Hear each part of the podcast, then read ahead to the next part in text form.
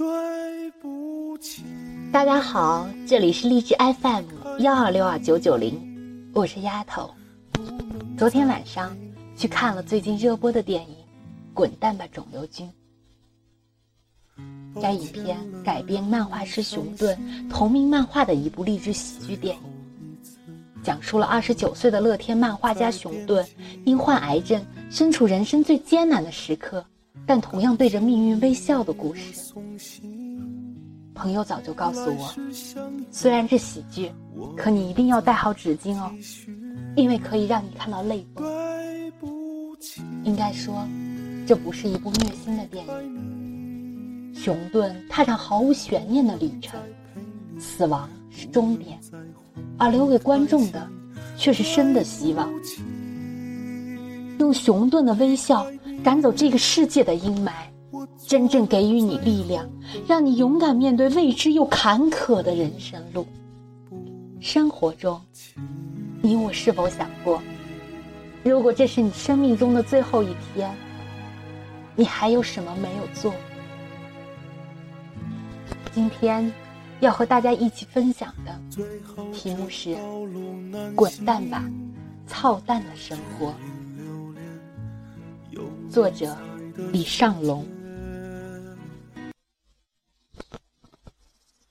李尚龙，青年导演、编剧、作家，原新东方教师，代表作《你只是看起来很努力》。滚蛋吧，操蛋的生活。文，李尚龙。滚蛋吧，肿瘤君发布会时，熊顿。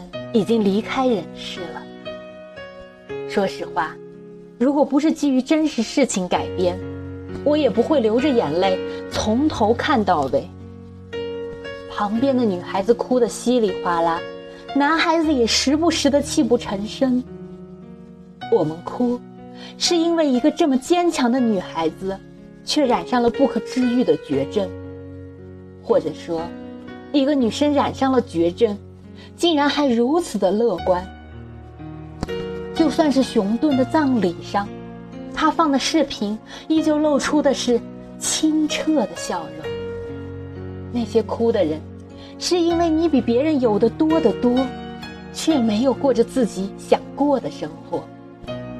那些流泪的人，是因为你比别人幸福的多，却一直不满现状，牢骚满腹，没有勇气乐观向上。过着每一天，可是否想过，如果明天就是你最后的一天，这辈子你是否会后悔？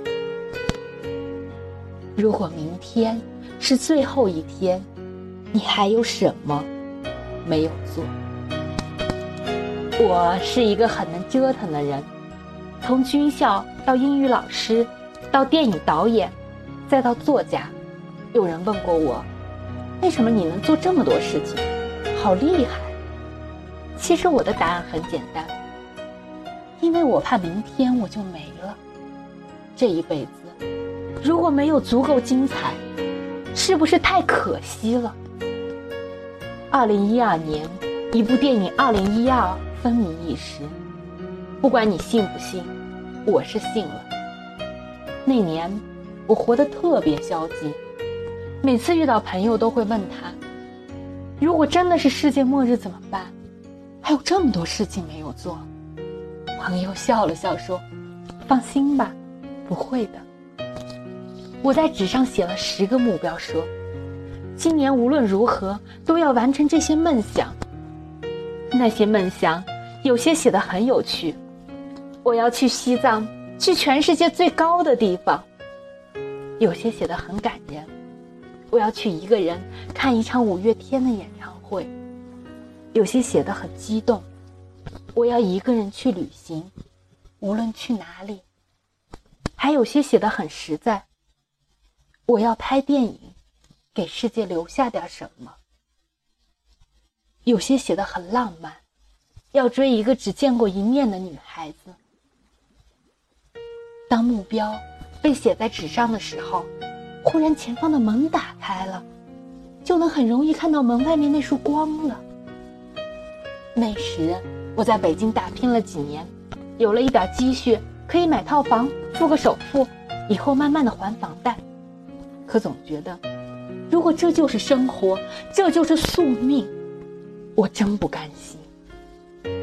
于是，我买了一张去西安的机票，在毫无准备的前提下，从西安到成都，从成都到凤凰，从凤凰到西藏。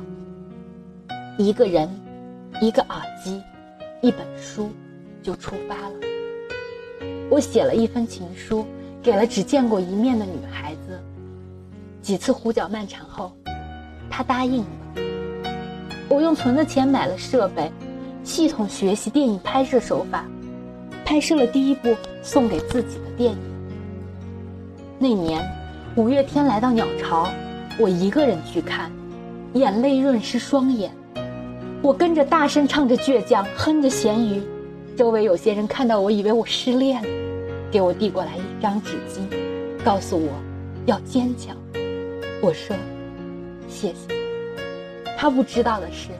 那时，我给自己许下的十个目标，就在那一刻全部实现了。后来，二零一二年没有来。再后来，我和那个因为见一面的女孩子分手了，但我成长了不少。再再后来，我有了自己的电影工作室，竟然靠拍电影为生。直到今天，我会把一天的时间当两天过。因为我怕时间不够，我怕时间太短。我爱精彩的生命，我爱不一样的青春。朋友问我，如果明天真是世界末日，你还有什么后悔的事情没做吗？我笑了笑说，如果明天是世界末日，我会静静闭上眼睛，等着他来就好。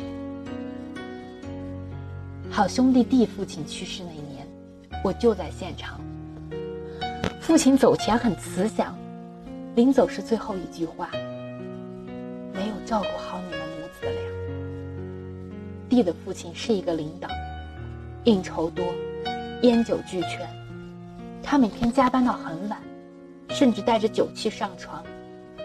弟的母亲心疼他，却无法控制住发生的一切，偶尔问老公。何必要这么累？老公说：“没办法，今天大领导来。”弟带着父亲去医院检查的时候，已经是癌症晚期。因为忙，都没有时间去体检。老人家化疗后，头发都掉的差不多。于是他跟弟说，自己想到处转转。弟带着父亲去了他一直想去的西双版纳。到了满洲里国门，看了哈尔滨的冰雕，父亲笑得很开心。他说：“这些地方他早就想去，只是工作太忙。”他继续说：“如果早就知道自己只有这么几天活头，还不如不去追求那些官职和金钱。那些和生活比起来，什么也不是。”他父亲笑着，就像在描述着别人的病情。嘲笑别人的生活一样，弟已经哭成了泪人。